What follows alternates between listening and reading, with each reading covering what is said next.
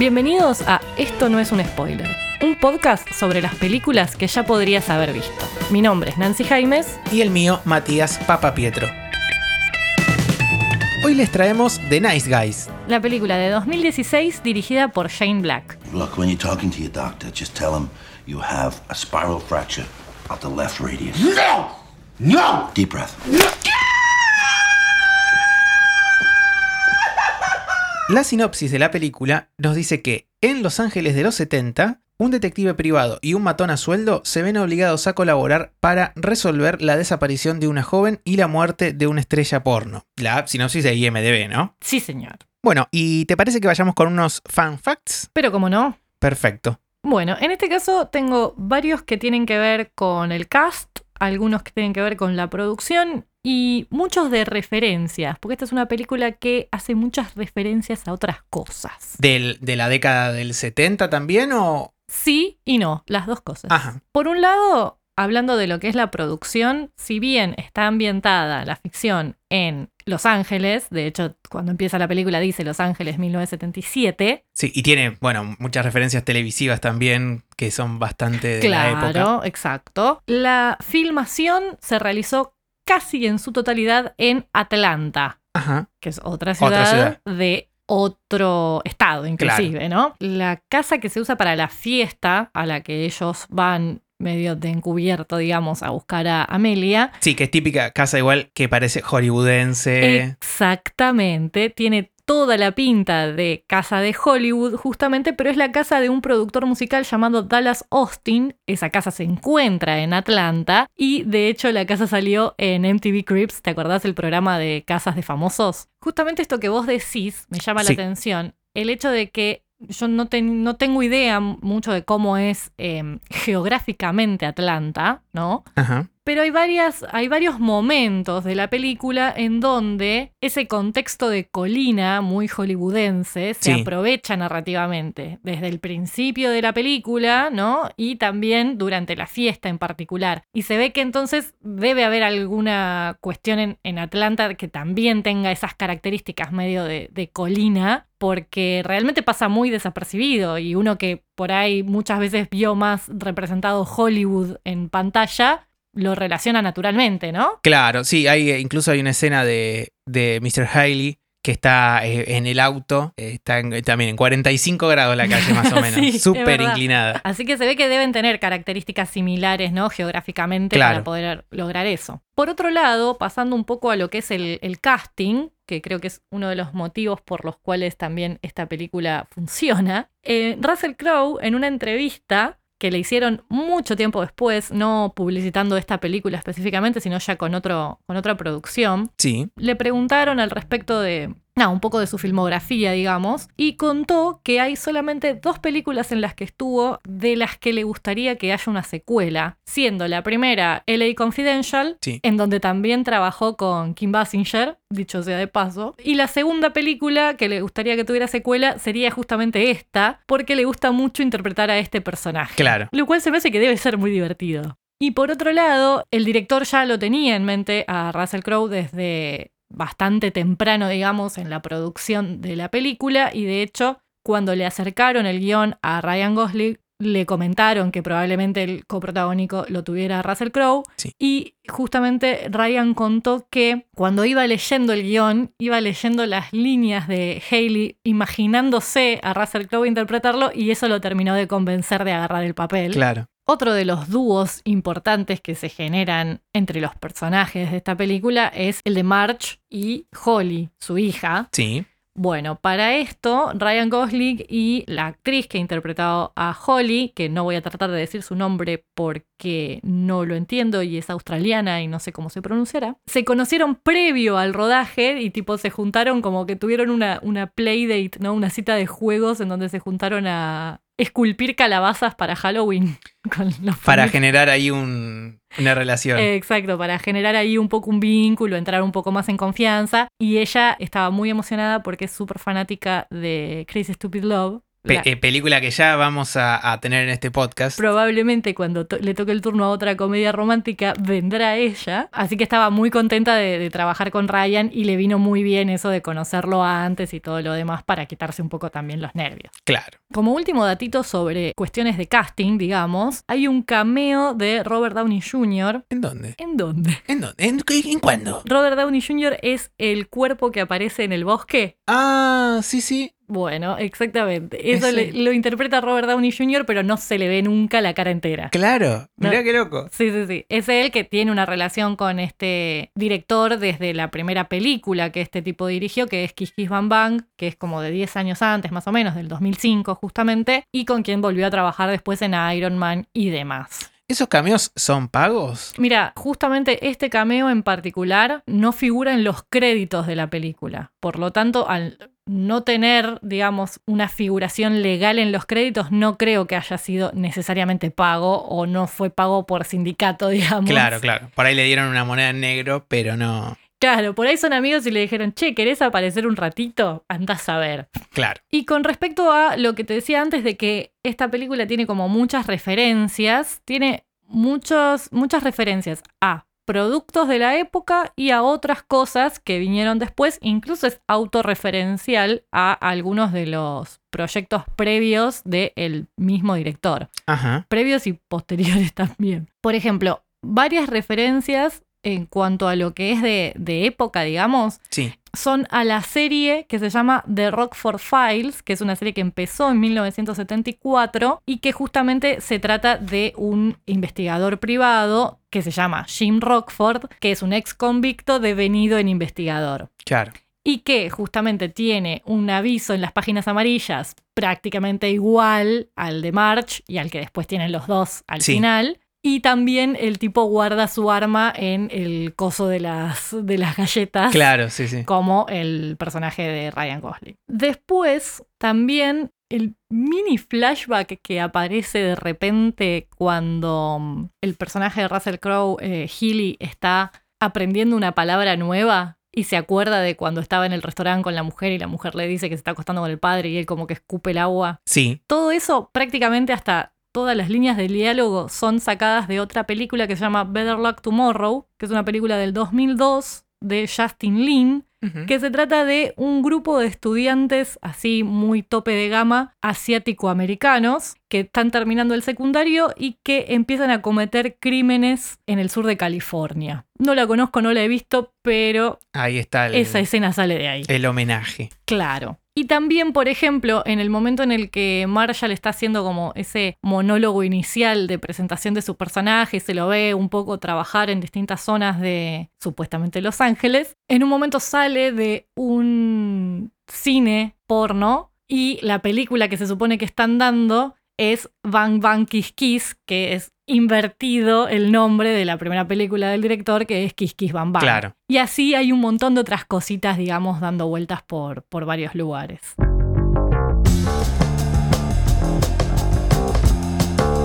Todas nuestras ilustraciones están en Flash Cookie. Remeras, postales, stickers y más. Todo personalizable con el diseño que más te guste.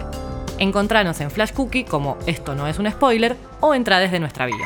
En este episodio hemos elegido esta película para relajar un poquito, ¿no? Claro, para salir de eh, el mar de... De estrés y dramatismo que tuvimos con Midsommar. Claro, así es, para poder relajar un poco y ver algo que cause un poquito más de gracia, digamos. Claro, que te puedas reír, relajar y, y disfrutar un- una linda tarde.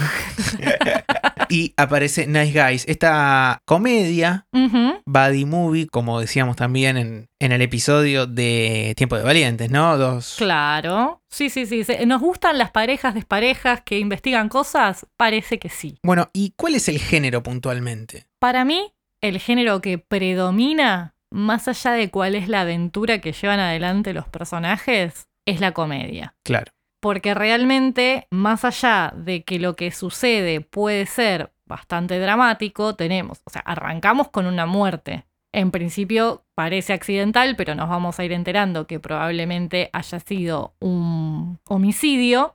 Pero más allá de esa muerte en sí, tenemos una persona que está siendo perseguida, matones, etcétera, etcétera, y toda la cuestión, pero no deja de haber un tono de comedia que subyace a todo eso. Sí, que está presente en prácticamente todas las escenas, hay algún chiste. Exactamente. Entonces, más allá de que podamos decir que hay elementos de thriller o de misterio o de policial inclusive, por tratarse de dos investigadores, o bueno, de un investigador y un matón, lo que sostiene todo eso no deja de ser la comedia. Lo que lo hace particular me parece que está en eso. Sí, ya eh, te marca ese tono de entrada, nomás ya con, con la presentación, sobre todo, bueno, del personaje más cómico que es el de Ryan Gosling, ¿no? El- la manera que presentan a, March con toda esa torpeza inicial que, que lo va a acompañar durante toda la película. Claro, como que hasta ahí, ¿no? Primero tenemos esa escena previa incluso a los títulos de la película, en donde vemos este, esta acción que va a ser central al desarrollo de todo, que es la muerte de Misty Mountains. Sí,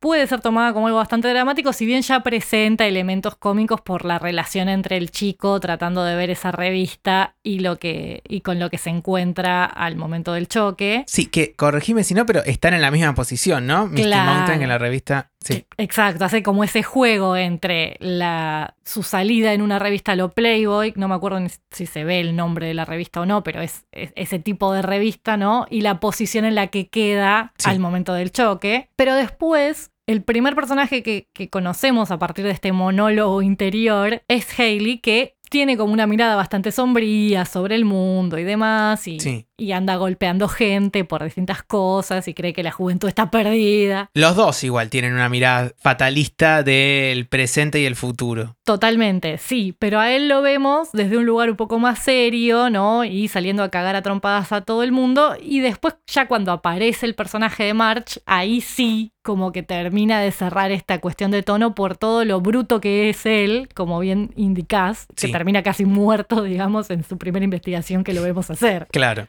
Sí, sí, sí. Y además de que de bruto es pésimo detective, el otro Haley, ese es mucho mejor investigador, mm, hace bien las cosas. No, no, no hace bien las cosas, mata gente, Matías. Bueno, pero es su trabajo.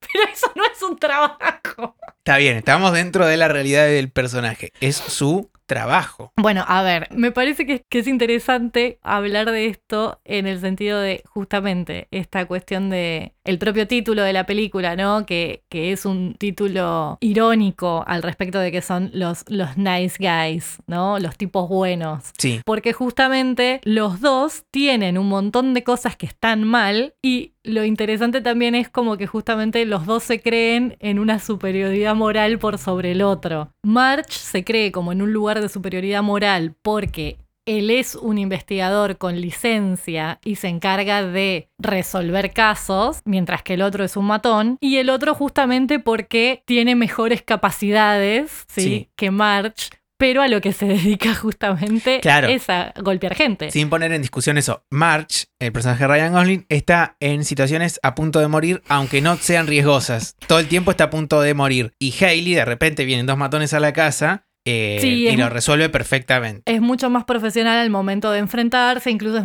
es más profesional al momento de infiltrarse en la fiesta, en donde es el que se queda sobrio y es el que logra en realidad establecer otros vínculos con esas personas. Pero justamente la gracia está en que ninguno de los dos solo lo podría resolver, sino que se tienen que complementar. Exacto, Y los dos tienen como puntos a favor y puntos en contra. totalmente. Y me parece que, bueno, obviamente al tratarse, como bien dijiste al principio, de una buddy movie, como podríamos haber hablado en su momento de Tiempo de Valientes, la gracia está en la dinámica que se va a dar entre estos personajes con una tercer pequeña pata que va a ser Holly, la hija de March, que también va a aportar otros elementos y que va a funcionar ahí de conector en algún punto entre, entre estos otros dos señores. Pero la gracia va a estar en cómo justamente estos personajes con sus particularidades llevan adelante este caso. Y por supuesto para mí de los dos, los dos están muy bien, Russell Crowe me encanta, todo lo que vos quieras, pero para mí el que se lleva las palmas y el que más me gusta de los dos en esta película como personaje y por cómo lo interpreta es Ryan Gosling, que se tiene que poner encima toda la comedia física Sí, del film.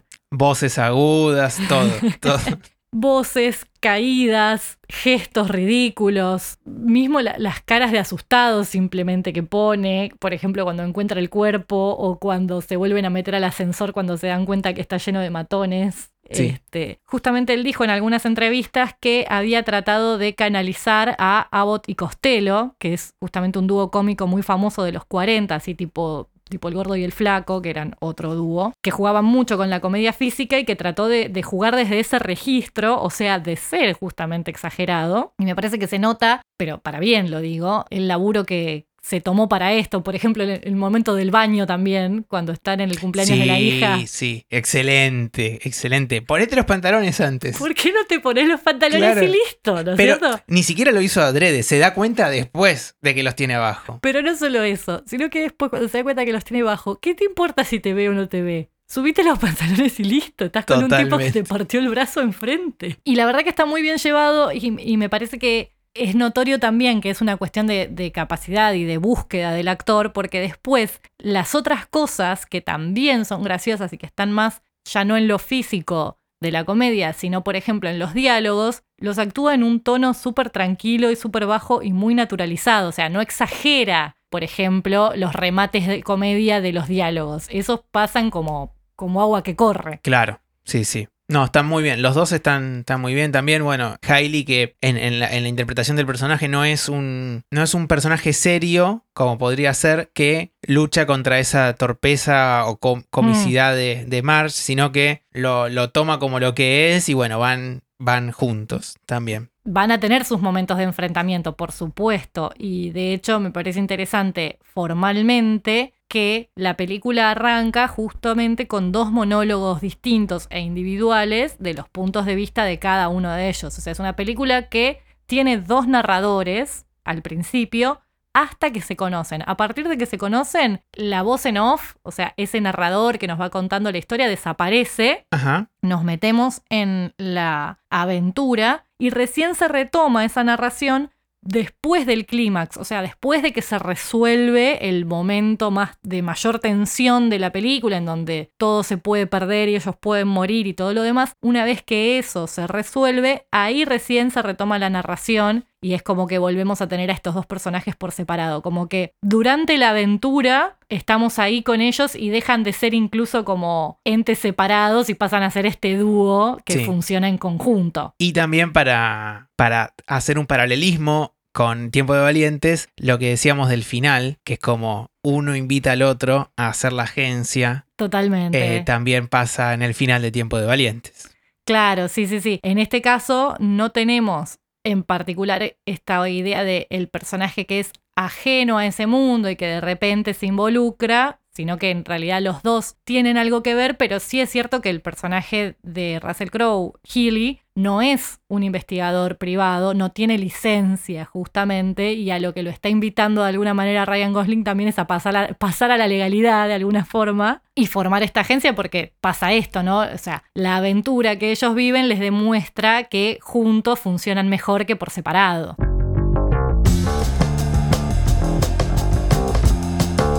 Si te gusta lo que hacemos, convídanos con un cafecito. Esa voluntad, sencillo y a nosotros nos ayuda un montón a seguir haciendo este podcast. Podés hacerlo desde el link en nuestra bio o entrando a cafecito.app Eneus. Y formalmente, más allá de que me encantan, me encantan las películas de época y me encantan las películas de los 70 para ver sus autos, su ropa y todas esas cosas que me fascinan y ya eso hace que me den ganas de ver esta peli. Me gusta mucho cómo trabajan la profundidad y las acciones que se dan en un segundo plano para generar distintas cosas. Por lo general tiene que ver con la comedia, pero también cuestiones de sorpresa, de anticipación y demás, como pasa, por ejemplo, desde un principio, ¿no? Ese, justamente en esa secuencia del arranque, venimos siguiendo al nene en la cocina, nuestro protagonista viene siendo ese nene que no volvemos a ver nunca más. Sí, Y lo que vemos a través de la ventana de la cocina, mientras él se aleja, él está ya en otro, en otro lado y en la suya, es ya el auto de Misty cayendo, sí, en silencio, eso está buenísimo. prácticamente en silencio. Prácticamente en silencio. Sí, sí, sí. Y de repente irrumpe por completo ahí atravesando la casa y haciendo todo ese desastre. Eso es algo que se va a volver a repetir. Por ejemplo, no sé, vamos a tener un momento en el bar, perdón, no en el bar, en una de las barras de la casa de este tipo al que van a la fiesta en donde va a estar la gente en primer plano, la persona que está atendiendo la barra también, y por detrás pasa una de las sirenas y atrás Ryan Gosling que le quiere preguntar algo abajo del agua. Claro, sí, sí, ya se había sacado toda la ropa el chabón Sí. y estaba nadando. Que encima, claro, previamente a eso, él ve. eh, Claro, ve las en sirenas. ve la sirena en la ventana y, y se queda como pensando y al rato aparece nadando. Él cree que se le prende la lamparita y va, va a ir. De hecho, después trata de justificar el hecho de que está mojado con que, loco, tenía que, tenía que interrogar a las sirenas, como si fuera lo más obvio del mundo. Estaba ahogado en alcohol ya para esa hora igual. Un desastre, por supuesto. También durante esa misma fiesta, y es algo que se va a repetir después en la exposición de autos, ya sobre el final de la película, los enfrentamientos entre distintos personajes se van dando también en distintos planos, y tenemos algunos que quedan en segundo plano, mientras otras cosas pasan por delante. Más que nada justamente cuando esta dupla se separa para hacer distintas acciones, ¿no? Entonces tenemos a Ryan que está, en, la- en el caso de la fiesta, tratando de perseguir a quien le dijeron que tiene a su hija, entonces Hailey queda atrás peleándose con el matón, Sí. el señor mayor. Porque no tiene nombre el personaje, se llama señor mayor. Y después, en el enfrentamiento ya final, en la muestra de autos, va a pasar con justamente los distintos matones y la situación de la película que anda dando vueltas anda- por todos lados Sí, sí, sí, sí. y va a ir pasando por distintas zonas. Ahí es otro punto donde me parece que se nota justamente que la comedia es lo que sostiene todo, porque más allá de que generalmente las películas policiales y de acción con este tipo de héroes suelen ser héroes extremadamente resistentes, ¿no? Que de repente nada les pasa o nada los mata. Primero que a Ryan Gosling lo vemos casi morir en las primeras escenas, como Sí. ya dijimos. Pero después, esta capacidad de no morir es llevada como al extremo y de una manera muy graciosa y muy coreografiada durante ese momento en donde él empieza a ser chocado por varios autos. Esto es un desastre, ¿no? Sí. Entonces me parece que se nota ahí también como trabaja los recursos de la acción, pero siempre desde la comedia, ¿no? Claro, siguiendo con esto de eh, lo que anticipa y lo que después pasa, que es algo que usa mucho como recurso, Sí. no olvidemos la escena cuando Ryan Gosling cae a la pileta y ve a Nixon. Es fantástico ese momento. Y que empieza a quejarse y dice, no, no. Sí. Es buenísimo. Claro, porque tuvieron toda esa charla previa a la que él no le encuentra sentido al respecto de estar a punto de morir y ver a Nixon. Claro. Lo cual es fantástico. Me encanta, me encanta ese momento, sí. Y hablando de también esto, ahora me hiciste acordar con lo de anticipar, ya desde el principio todavía no tenemos ni idea de la trama conspiranoica que se va a ir desarrollando durante la película. El primer plano que tenemos de el momento de presentación de March es un plano detalle de la televisión en donde se está viendo un informe sobre el show de autos que va a haber en unos días que es donde todo después se va a desencadenar, Claro. ¿no? Entonces va, va sembrando esas cositas en distintos momentos, sí. Sí, incluso, bueno, una especie de metáfora que no entendí yo particularmente, el abejorro o la abeja que Sí, también aparece antes y aparece al final. Porque habla de abejas asesinas, le habla de abejas asesinas uno de los mozos también de la fiesta. Ah, Entonces viene de una conversación también previa. Claro, sí, sí, sí. Y como otra formalidad que, que me acuerdo que también me gustó mucho es el momento donde March está encendiendo un después de caer por la colina, está encendiendo un cigarrillo al lado de- del árbol y con la, la luz del cigarrillo se va iluminando hasta que él lo ve el muerto. Claro, que también habla un poco no solo de, de la incapacidad a veces que puede tener este personaje, sino del estado en el que se encuentra, ¿no? El, el nivel de borrachera que tiene el tipo para estar sentado al lado de un muerto que después le da hasta ganas de vomitar y no se había avivado hasta que no le pone la luz encima. Claro, exacto. Bueno, ¿qué te parece si hablamos un poco de los personajes femeninos? Sí, en este caso eh, quiero volver a hacer un apartado al respecto de eso, que por ahí no es algo que venimos trabajando tanto en las últimas pelis, pero siento que amerita. Más que nada por tratarse, por ejemplo, de la muerte de una estrella porno. Me parece que justamente podemos acusar en varios momentos a, a, esta película de tener un male gaze, una mirada masculina sobre el cuerpo de la mujer expuesto para el goce, con todo esto de, de más que nada la primera secuencia, en donde la vemos a ella en la revista, después la vemos morir de una manera muy erotizada, lo cual es bastante chocante, pero me parece que justamente después el resto de los personajes femeninos, si bien no son quienes llevan adelante la acción, son personajes bastante completos y bastante interesantes. De hecho, la propia Misty era un personaje bastante interesante que está objetivado en ese momento, pero que no deja de ser una persona que se prestó a hacer esa película para exponer estos tratos con las empresas de autos y demás y toda Sí. la cuestión social que hay detrás y quienes están detrás de todo esto, tanto del lado del, vamos a decir entre comillas, los buenos y los malos, son mujeres, porque justamente son Kim Basinger y su hija, ¿no? O sea, Sí. el personaje de Kim Basinger y el personaje de Amelia. Claro, o sea, están eh, en primera plana los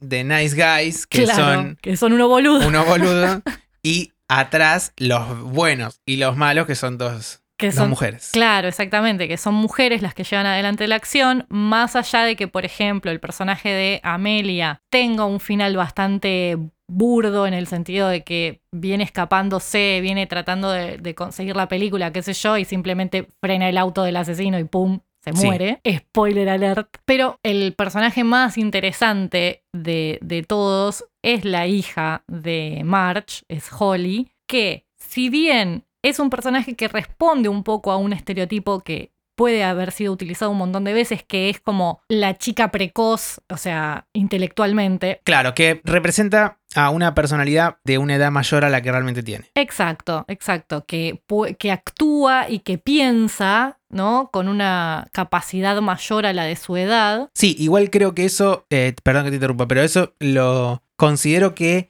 es así y podría ser tranquilamente así, teniendo un padre Como como, el el que que tiene. Entonces, eh, una necesidad lógica de poner un poco de seriedad a esa De- familia, sí, no sé. sí, de ser la que lleva adelante un poco la, la familia. Es la que lo llama y le dice, acordate que hoy es mi cumpleaños, tenés que hacerme un regalo, este, etcétera, ¿no? Claro, sí, sí. Y aparte, de nuevo, no deja de profundizarse igual ese personaje, tiene como su parte nostálgica de que extraña a su mamá, tiene también su parte de que no deja de ser una niña y que está tratando de hacer cosas que por ahí se escapan a sus capacidades reales y se manda cagadas y termina poniéndose a sí misma en peligro. Me parece que igual se la demuestra un personaje capaz y no se la usa como podría haber sido fácilmente como el talón de Aquiles de su padre y servir simplemente para que el héroe masculino tenga que salvarla o termine puesto en peligro o pierda algo porque ella está en peligro, Sí. ¿no? Y que sirva como una cosa, sino que siempre es un agente de acción, es súper útil y es la que termina como llevando adelante muchas más acciones incluso que los propios protagonistas y está llena de recursos propios, no depende de los demás. Entonces, en ese sentido me parece que si bien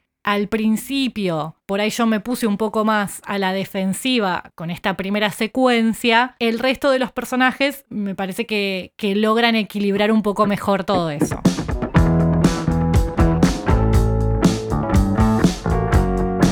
Y llegamos entonces a qué pasó después, la sección que pone en vela a Matías Papapietro tratando de imaginar qué puede haber pasado después en cada película. Y no logrando imaginarse nada. No seas así. No, no. ¿Qué pasó después? Sí, Un poco ya no, no- nos presenta claro. el, el futuro en, el- en este final, así que yo acompaño, porque soy un clasicista pochoclero, acompaño esa idea y bueno, creo que forman una gran agencia de investigación, no sé si gran, pero una agencia de investigación en donde dentro de unos tal vez 12 años, un poco menos, 10 años, Holly forme parte como una tercer pata monotributista de esta agencia. Yo te voy a redoblar la apuesta. Ajá. Yo te voy a redoblar la apuesta y yo te voy a decir que ellos forman la agencia. Parece que vienen bien. Vienen bien, vienen bien. Empieza a irles para el carajo porque llega un momento en el que no se soportan, no se sostiene. Claro. Entonces son su propia destrucción. Y Holly, ya llegando a, a una edad un poco más adulta, es la que realmente va a ser una buena detective y va a sacar adelante a estos dos giles, porque aparte Haley va a quedar pegado a ellos para siempre y va a ser el tío que vive con ellos Desde ya. y ella va a terminar llevando adelante una buena carrera.